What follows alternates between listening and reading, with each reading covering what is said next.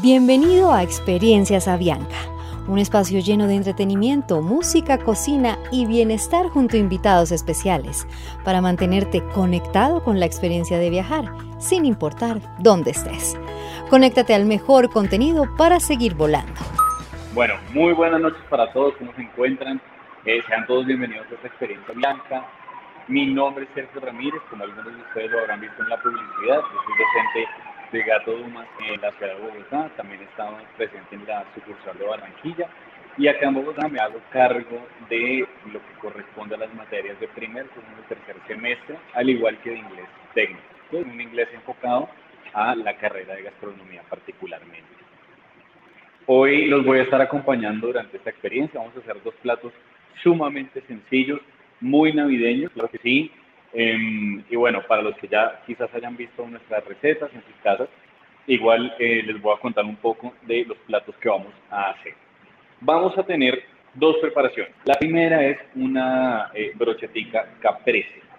Caprese es una ensalada muy tradicional de Italia, de hecho se dice que fue una oda a la bandera, es una ensalada que tiene tomate, tiene queso de mozzarella, tiene albahaca, y como ustedes pues harán cálculos, tenemos ahí el verde, el blanco y el rojo que también encontramos en la bandera. Originario de la ciudad de Capri, o bueno, eso se dice, pero hoy vamos a hacerlo manera de presentación, en unos shots, de pronto un poco más eh, apto para reuniones precisamente en esta época donde tenemos invitados, quizás, bueno, unos grupos reducidos, por supuesto, pero eh, les da la posibilidad de que ellos se vayan sirviendo por su cuenta. Bueno, eso es la primera preparación. Y la segunda preparación, tenemos, eh, para la segunda preparación, es un chicken pot pie o un pie de pollo, que, eh, bueno, se tiene registro de este plato hace muchos, muchos años, desde el neolítico que se tiene registro de carnes, con una masa cubierta crujiente eh, para acompañar como un plato principal.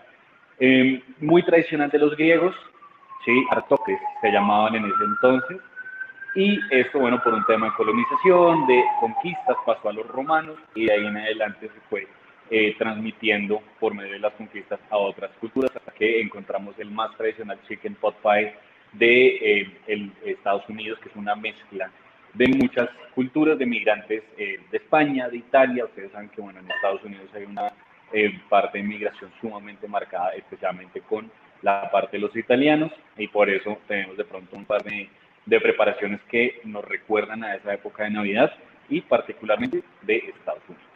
Bueno, ¿con qué vamos a empezar? ¿Qué es lo que nos va a tardar más tiempo? Lo que nos va a tardar más tiempo va a ser el pay de pollo. El pay de pollo va a tener un tiempo, digamos, medianamente prolongado de preparación. Yo quisiera mostrarles, para ver si en la cámara podemos verlo muy bien, los ingredientes que tenemos para esta receta. Tenemos unos cubitos muy, muy parejos de zanahoria, de apio, cebolla picada muy fino y tenemos champiñones. Champiñones cortados en cuartos, aunque ustedes los pueden cortar en octavos si están demasiado grandes. Tenemos pollo, tenemos curry, polvo, curry en polvo, esto bueno, no es una sola especie, es una mezcla de especias dentro de las cuales se encuentran cúrcuma, ajo y eh, otra serie de especias que lo encuentran en todo lugar tenemos mostaza, mostaza Dijon, es lo que más nos conviene usar, no solo por sabor, sino porque la textura también nos ayuda un montón. Aunque si tienen mostaza inglesa les funciona muy bien, incluso mostaza eh, industrial de la que encontramos en grandes superficies, también la podemos utilizar. Tenemos tomillo, listo, de pronto ustedes no lo reconozcan por lo crespito que está, pero es tomillo porque está súper fresco. Entre más fresco se ve, más grandecitas son las hojas, mucho más aroma nos desprende. El único ingrediente del que yo no le hablé fue el pollo. ¿vale? En sus recetas dice que tenemos que cocinar el pollo para agregarlo a la preparación. Nosotros, ¿qué hicimos? Lo blanqueamos muy rápidamente. ¿sí? Se darán cuenta que tenemos algunos puntos que son todavía rojizos. Eso es sencillamente por ganarle un poco de tiempo a la preparación. Lo blanqueamos, no quiero que esté completamente cocido, yo quiero que conserve esa jugosidad. ¿sí? Ustedes entenderán que es la pieza que más rápido se seca del pollo y por eso en la casa el domingo en el, en el pollito asado siempre se pelean por dejar la pechuga. Entonces, un poquito blanqueada en caldo o en agua, a baja temperatura, unos 10, 15 minuticos y es más que suficiente. Y listo, eso es todo lo que necesitamos em, para la preparación. ¿Con qué vamos a cubrir ese pie de pollo. Yo acá tengo eh, una masita de hojaldre. Yo adelanté una, ¿sí? un poco más decorada. Les voy a mostrar cómo se puede manejar esta masa y no se me vayan a poner nerviosos. Esta masa ustedes la pueden encontrar también en grandes superficies sin ningún problema. La consiguen ya directamente como masa de hojaldre y está perfectamente lista para usar. Si no quieren pues pasar por el procedimiento de hacerla desde cero. Esto ya lo vamos a hacer al final porque lo vamos a llevar al horno. Es un tema eh, no solamente decorativo, sino que también le va a aportar textura, un poquito de em, vistosidad al plato también le va a dar. ¿Vale? Así que vamos a empezar. ¿Qué tengo por acá? Ah, bueno, y les presento acá, tenemos a Juan Felipe Sánchez, uno de nuestros alumnos destacados y que por esa misma razón nos acompaña aquí tras bambalinas en todas nuestras clases, no solo para esto, sino para la carrera también. ¿Qué tenemos por este lado? Tenemos una olla de paredes profundas, de paredes altas. Nosotros la denominamos sotés, pero una ollita que tenga unas eh, paredes bien, bien altas para que no se nos haga un reguero, ¿vale? Esta clase de preparación de los guisos en general siempre nos conviene manejarlos de, manejarlos de esta forma. Se darán cuenta que el fuego está ahí a fuego bajito. Voy a agregar una cantidad generosa de aceite. Vamos a empezar con un poquito de aceite. Y ahí, ¿qué es lo que voy a llevar primero? Vamos con los vegetales, como dice en la receta, en orden de dureza. Empezamos con la zanahoria. Zanahoria en cubo. La zanahoria está completamente cruda. Después del tiempo de cocción que va a tener esta preparación, va a quedar completamente cocida, así que no se vayan a afanar. Si está cortada parejita y de un tamaño así como la que tenemos acá, que está más o menos de unos 4 milímetros, cubitos muy parejos, se les va a terminar cocinando sin problema. Eh, ¿Qué les iba a decir? Si ustedes están utilizando ollas de aluminio, eh, no vamos a utilizar elementos metálicos para pues para eh, revolver las preparaciones, porque eso puede desprender un poco del material de la ollita y quizás no ser tan sano. Así que vamos a tener ahí la zanahoria, vamos con el apio.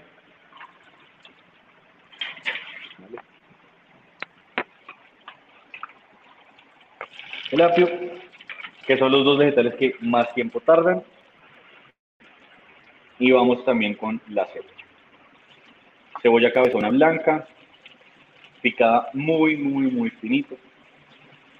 Y para los entusiastas de la cocina, cuando ustedes vean que dice cebolla en cubos, en brunoa o doble cincelado, quiere decir que son cubos lo más finitos posible. Vamos a mover los vegetales.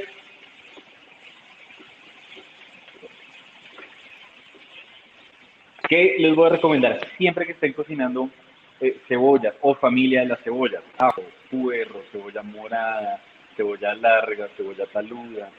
Siempre vamos a agregar una pizca de sal porque eso nos ayuda a cocinarla más rápido. ¿Vale? Aparte de esto, ¿qué voy a hacer? Le acabo de agregar una pizquita de sal. Yo no busco salar, sencillamente cocinar más rápido la cebolla. Acá, ¿qué vamos a agregar? El tomillo. Una ramita de tomillo de este tamaño es más que suficiente.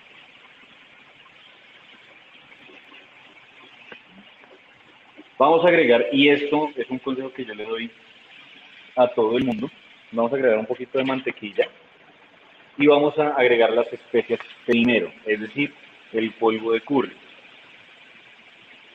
Para los que se pregunten cuál es la razón detrás de colocar las especias cuando no tenemos todavía líquido, es muy sencillo. Lo que buscamos es potenciar esos efectos esenciales, potenciar un poco el aroma de las especias de curry, bien sea Em, semillas de hinojo, de cilantro, de cardamomo, canela, clavo, todas estas especias que pueden costar un poquito. O activar, diríamos nosotros, con un poco de materia grasa. Eso es algo que hacen muy comúnmente los indios en su cocina tradicional y les funciona bastante bien. Apenas un poquito de curry, yo no creo, no creo que sea súper invasiva, eh, super invasivo el sabor a curry, sino que nos dé ahí un poco de riqueza en el sabor. A esto le vamos a dar un poquito de vueltas, vamos a mantener ahí 30 segunditos, más que suficiente. Y vamos a agregar mostaza Dijon. Mostaza Dijon es, por supuesto, de eh, Dijon en Francia, aunque en algunos casos las semillas llegan de Canadá.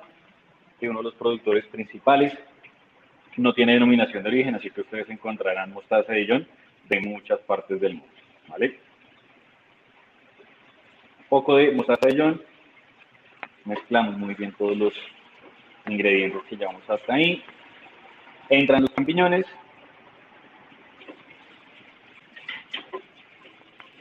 Y ahora vamos a hacer un pasito, vamos a ligar esta preparación.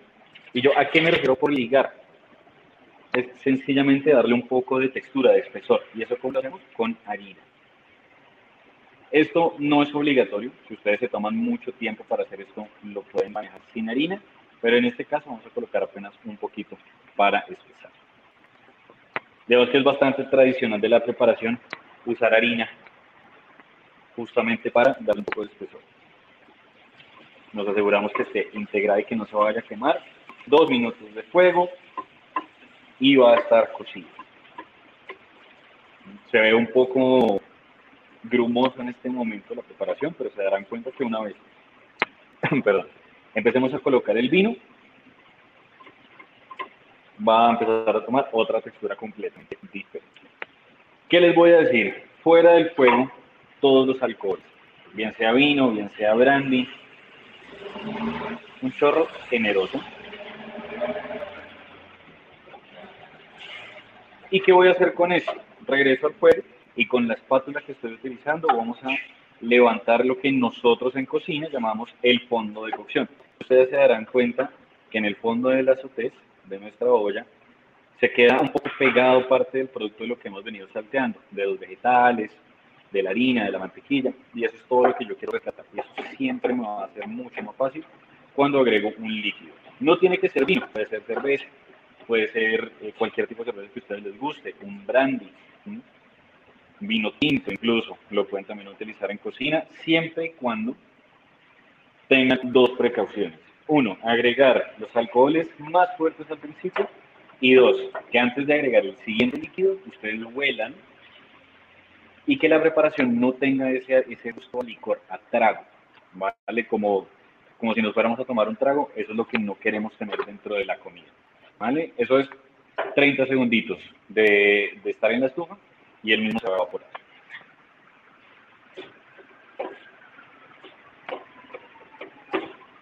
¿Qué es lo único que nos hace falta?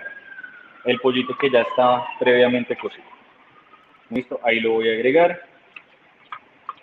Si ustedes ven que la preparación está quizás un poco seca, no lo van a dejar así.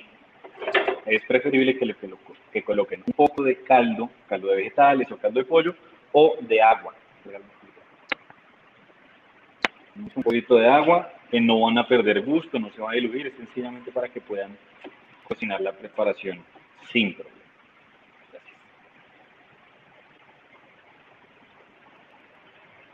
Pueden ser generosos con el agua, manejen una temperatura media y es importantísimo cuando hagan cualquier clase de guisos que tenga carne eh, de cualquier tipo, bien sea de pollo, de res, cerdo y demás, no van a dejar que esto hierva borbotones.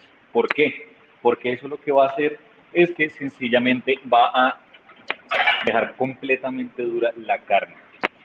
¿Listo? Voy a agregar un poquito más de agua.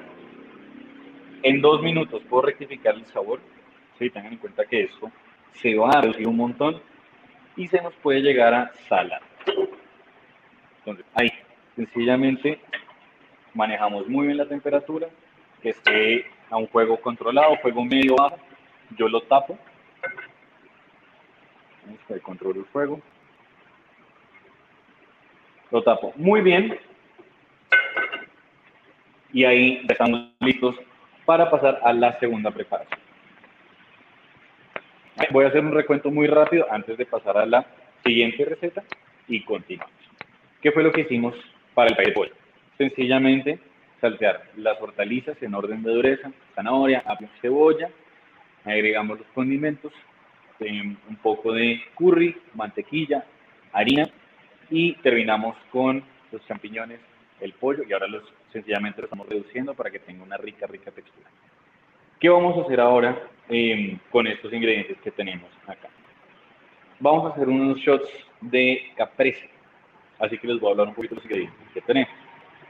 Tenemos mozzarellinas, boconchinis, también los consiguen con ese nombre de manera comercial, es eh, queso de leche de búfala, tenemos un poco de queso parmesano, tenemos piñones, fruto seco, al igual que eh, las nueces de Brasil. Ahora, yo qué quiero decir, estas nueces son intercambiables. Lo tradicional es que utilicemos piñones, pero si ustedes tienen almendras, lo pueden hacer con almendras, lo pueden hacer con em, nueces de nogal, lo pueden hacer con... La única que yo no recomiendo es maní, porque ya le aporta un sabor bastante diferente. Pero las otras, si las tienen en casa, lo pueden hacer para pues, no tener que ir a la tienda si es solamente un ingrediente. Tomates cherry, unos palillos que están remojados en agua, digamos que eso nos hace todo mucho más fácil, se, se maltratan menos. Y tenemos albahaca, albahaca fresca. Para este pesto, y los pestos en particular, uno usualmente utiliza solamente las hojas. Y eso es lo que vamos a seleccionar en este momento. Pero, por ejemplo, si para esta clase de recetas yo también podría usar el tallo. Lo único que debería hacer es retirar la parte final porque está seca. Y el tallo igual lo puedo utilizar. Ustedes lo pueden utilizar para sopas, para salsas, para caldos. Y les funciona perfectamente. Y les da igual también mucho sabor. Vamos a colocar todos los ingredientes. Eh, me sí. Felipe va a deshojar la albahaca. Si quieres, colócala todo acá y colocamos solamente una eh, acá. Los piñones. Yo soy fan de siempre tostarlos. ¿vale? Si no están tostados, tómese el tiempo de tostarlos. Las nueces crudas se pueden comer sin problema, al igual que los champiñones, al igual que los espárragos. Pero em, en el caso de las nueces no tienen tanto sabor, o a mi parecer no aportan tanto sabor. Así que yo prefiero tostarlas y ya una vez medianamente tostadas las vamos a utilizar. Así que vamos con piñones. Los piñones. Las nueces las voy a trocear un poco porque están bastante grandes y esto le va a ayudar a la licuadora a procesar. Esto lo pueden hacer con licuadora, lo pueden hacer con un procesador de alimentos desde que tenga una buena potencia, lo pueden hacer en un mortero, que quizás lo más tradicional. Igual funciona perfecto.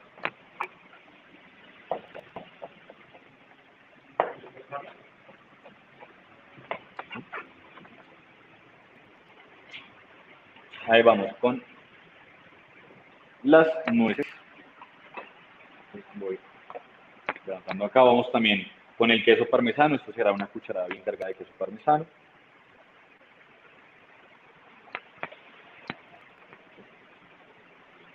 Vamos con sal. Pimienta, seamos generosos con la pimienta, le va bastante bien. Sal, nada de estos productos tiene sal, la excepción del parmesano, así que tenemos que compensar un poco. Y con el tomate y con el queso, sencillamente vamos a eh, emplatarlo todo. ¿Vale? Tenemos también un poquito de ajo, puede ser por ahí, dando vueltas. O del que te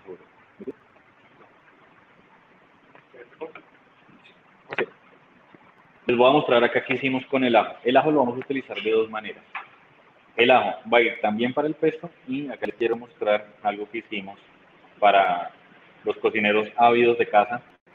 Los cortamos muy fino a cuchillo y los colocamos a partir de frío, muy muy frío el aceite, en una sartén y a fuego muy muy muy bajito los dejamos llegar hasta este color dorado y así quedan crujientes, se pueden comer directo. Tienen un sabor bastante fuerte, pero eh, le va a ir muy bien a la receta. Entonces, no solamente para el pesto, sino también como una decoración, como para que se den cuenta que podemos hacer también otras cositas con los mismos productos. ¿Vale? Aceite de oliva, importantísimo para un pesto,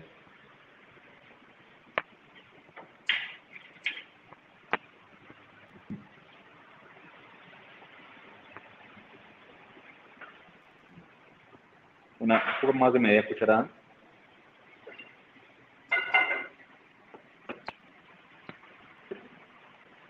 Y vamos ahora sí con el resto de la albahaca, ¿vale? Una cantidad generosa de albahaca. ¿Por qué aprovecho y la dejo de última? Si ustedes colocan primero la albahaca en la licuadora y luego el resto de los ingredientes, les va a tomar un poco más de trabajo poder procesarlo. ¿Listo?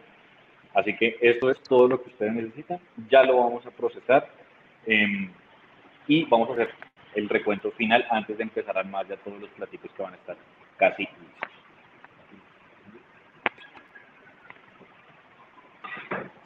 Les voy a hablar acá un poquito de tomate cherry y los boconchines. Los podemos ir ensamblando de una vez. Voy. Voy, sí, dale.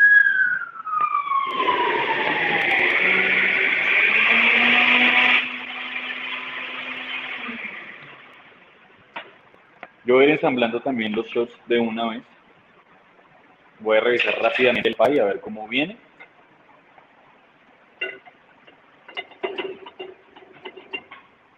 Mira, yo no sé qué tan bien se alcanza a ver en sus casas, pero ahí ha ido espesando, por supuesto, porque se ha ido evaporando el líquido y aparte por la harina que le agregamos.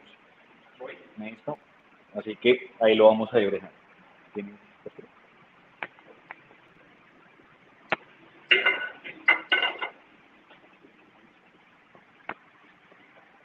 Ahí lo vamos a dejar a fuego medio mientras va tomando textura.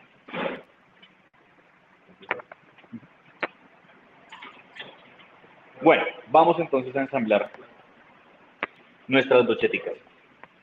Estas, estos boconchines, estas mozzarellinas, tienen el tamaño de un bocado.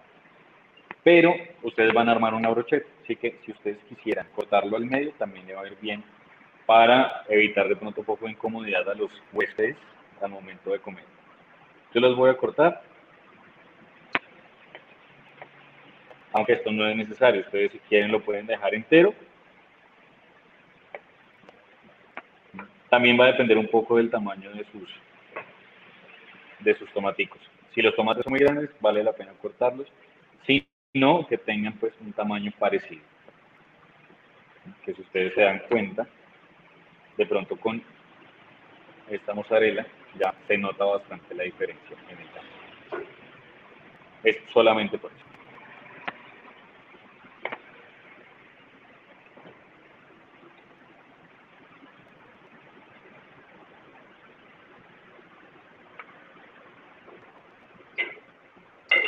Los tomates cherry están apenas lavados, ¿vale? No les hemos hecho nada más, los podemos conservar así enteros.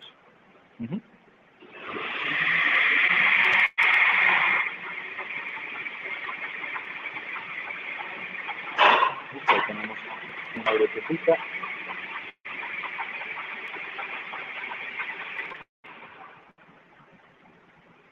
Vamos con la segunda. Vamos a hacer tres brochetas mientras se termina el pie.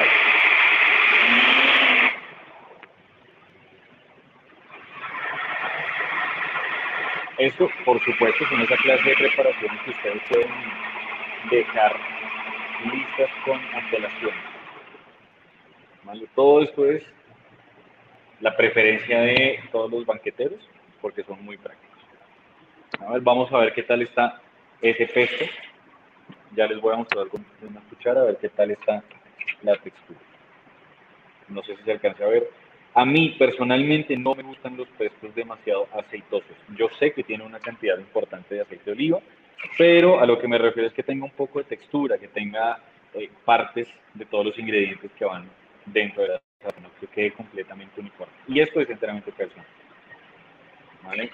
Que no le sobre el líquido está perfecto. Lo voy a probar, rectificamos sabor.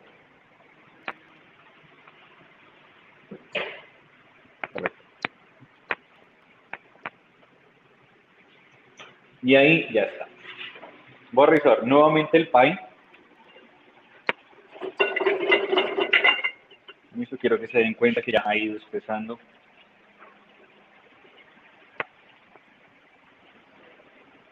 Incluso ustedes pueden ver el fondo de la sartén, el fondo de la olla, cuando paso la espátula. Dos minutos más y estamos listos para ensamblar. Voy a armar una brochetica más. Y listo. Eh, si quieres, saquemos el hojaldre.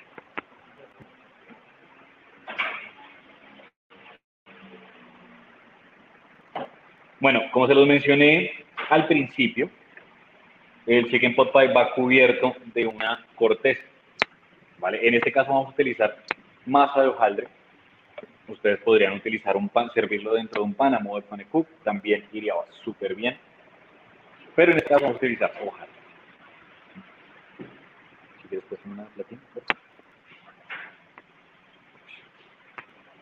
Colocar esto por acá, que ya lo tenemos listo, ahora lo terminamos de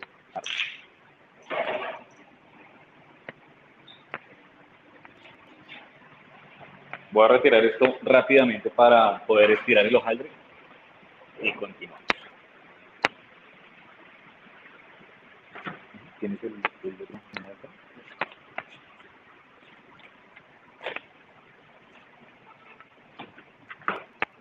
Para los que nunca se hayan atrevido a estirar masas con harina, les voy a dar un consejo, no vamos a colocar harina así como si fuera sal, sino que lo vamos a lanzar de lado porque eso va a quedar una capa mucho más fina al momento de estirar el hojaldre. No vamos a colocar un exceso de harina porque eso nos reseca la masa. Sencillamente vamos a colocar el hojaldre en el centro y vamos a dar unos golpes del centro hacia afuera.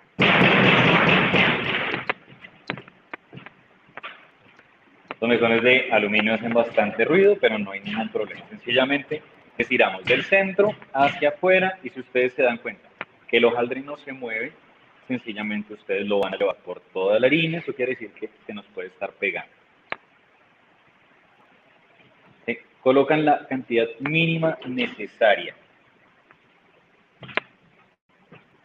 Esto, ¿Esto qué quiere decir? Que se está resecando la masa, perdón, humedeciendo con el palote, así que al palote también vale la pena colocarle un poco de harina para que nos haga trabajar mucho más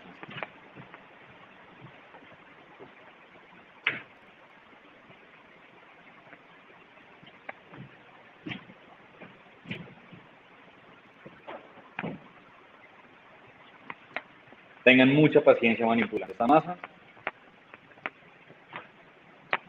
Si ven que está demasiado endeble, de pronto nos están viendo eh, desde ciudades con mucha temperatura, Barranquilla quizás.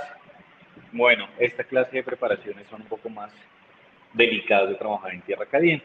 Efectivamente lo vamos a guardar en nevera a medida que veamos que se nos está pasando un poco de suavidad.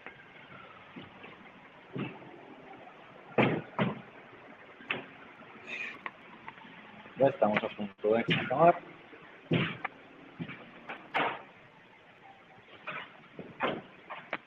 Y acá ya ustedes sencillamente van a tomar el plato.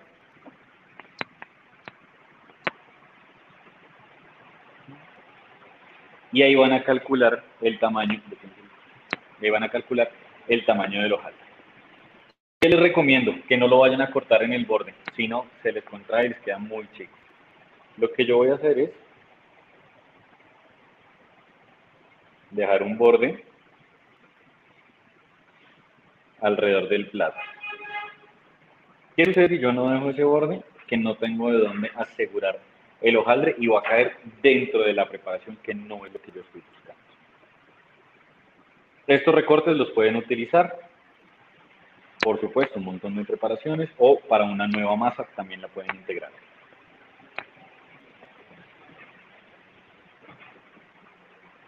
Si me permiten, voy a muy rápido bueno, ahora sí.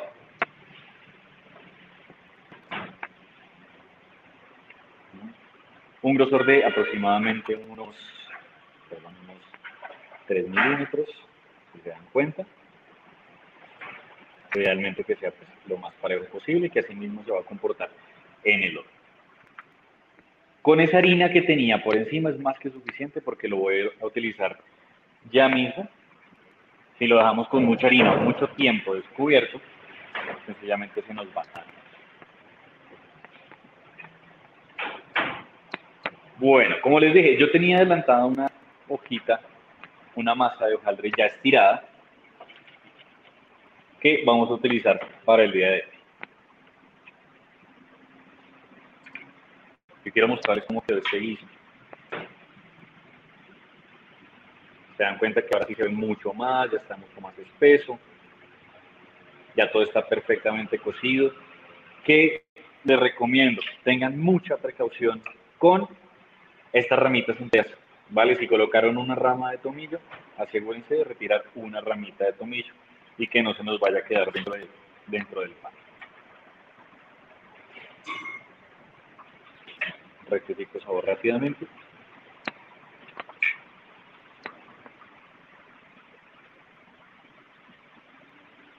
Un poco de sal, pimienta.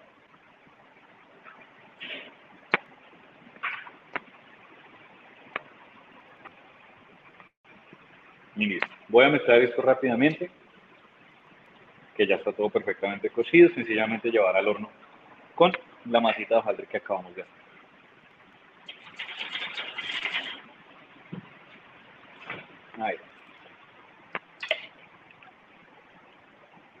Se dan cuenta que no me sobra el líquido, que sí tiene bastante, por supuesto, un guiso debe ser bien jugoso. Y más cuando lleva una capa de masa en la parte encima. Es bueno que tenga líquido, pero que no sea una sopa. ¿Vale? Ahí. Controlando. Y ahí estamos. Buenísimo. ¿Qué es lo único que nos hace falta para poder colocar la masa? Una cosa es el tamaño de la masa. Acá, bueno, esto ya está estirado y tiene una textura por encima. Pero ¿qué es lo que nos hace falta? Con un poco de huevo, lo que vamos a hacer es pincelar muy brevemente los bordes del plato. Esto es algo también súper, súper clásico hacer esto. ¿Y qué es lo que va a hacer? Que esa masita quede completamente firme, agarrada al plato en el que lo vamos a hacer. No vayan a empapar demasiado el borde para que no escurra el huevo. Esto lo hacemos con la precaución de que cubramos completamente la masa, la, eh.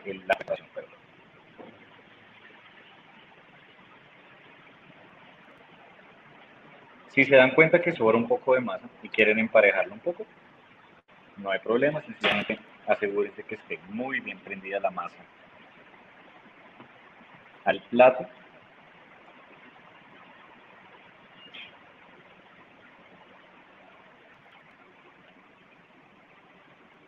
Y ahí lo que van a hacer es emparejar los dos.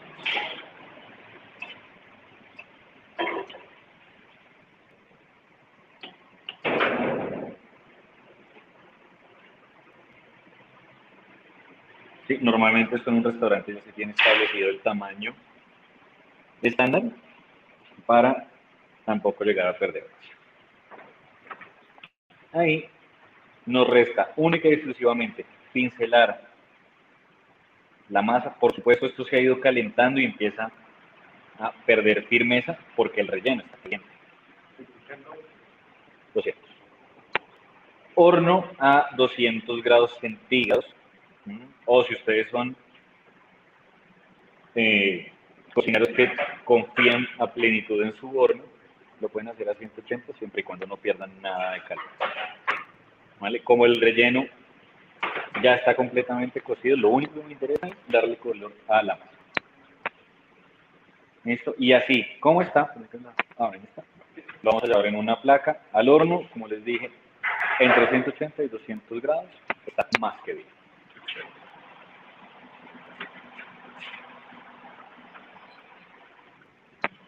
Y ahora sí vamos a terminar el ensamblado de las brochetitas. Y para cuando terminemos las brochetas, ya va a estar listo el pie. Voy a lavar rápidamente las manos.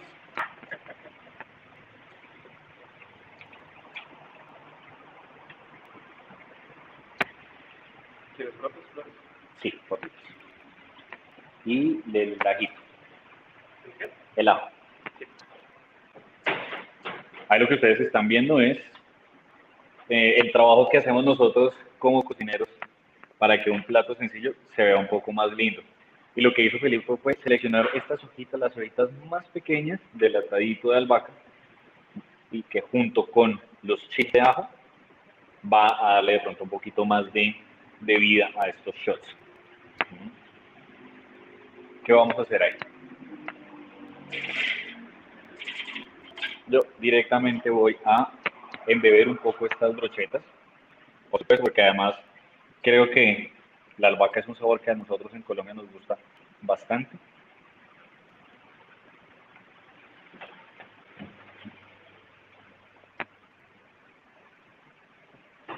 Así que colocamos un poco de pesto, ya lo vamos a colocar en el shot, decoramos, tenemos también a la par unas florecitas comestibles.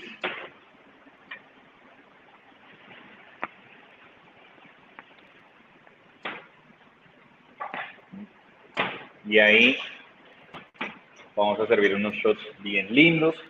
Esto especialmente si es para agasajar. Especialmente en estas épocas. Bueno, aún con más razón.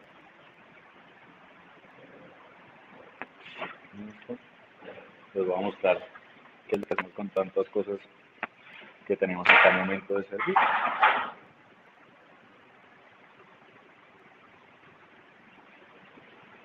¿Por qué el ajo frito? Porque sencillamente va dentro de la preparación del pesto, así que vale la pena que lo tengamos también en otra textura. Uno por platico está más que bien, porque como les dije, tiene un sabor bastante marcado, así que no se me vayan a emocionar con esos chips de ajo.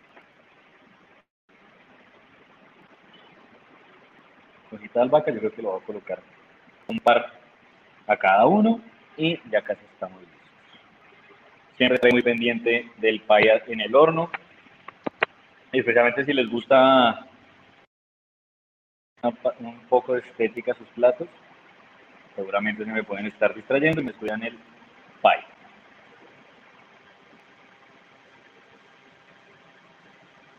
Esas flores son perfectamente comestibles. Están especialmente diseñadas para la industria gastronómica.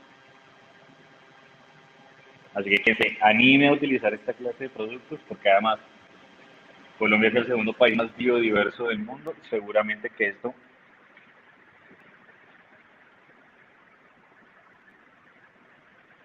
es parte de ese beneficio.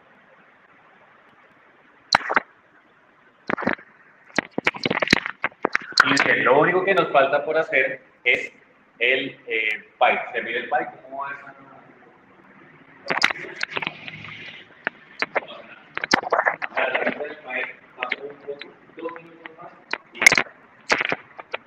Yo los que tenemos nosotros para que los platos se vean aún más.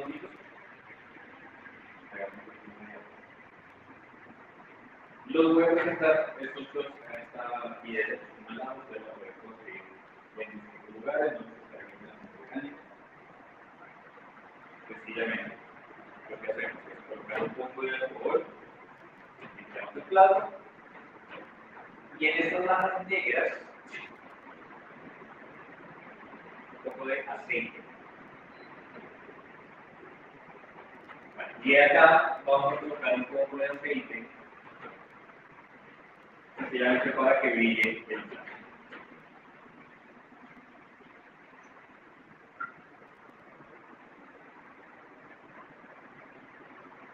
Bien. Ahora solo nos resta servir el pie que ya voy a revisar ahora.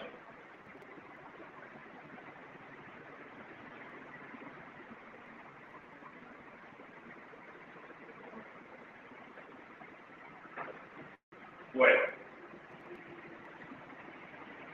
Ya les voy a mostrar un video. Voy a mover la, la malla. Vamos a limpiar un poco los bordes. Y a este también le voy a colocar un toquecito un poco especial.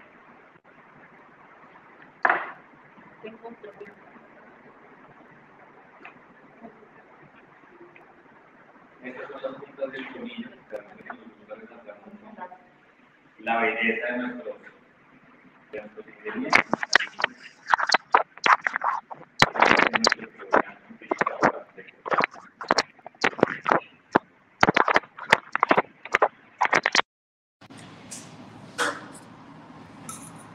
Muy bien, y ahora sí.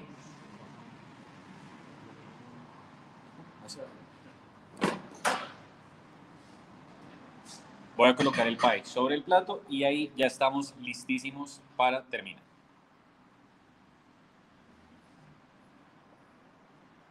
Este plato está volando, así que lo voy a llevar con mucha delicadeza.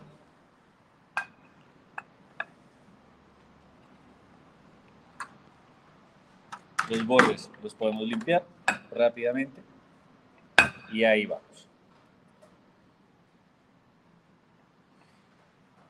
Listo.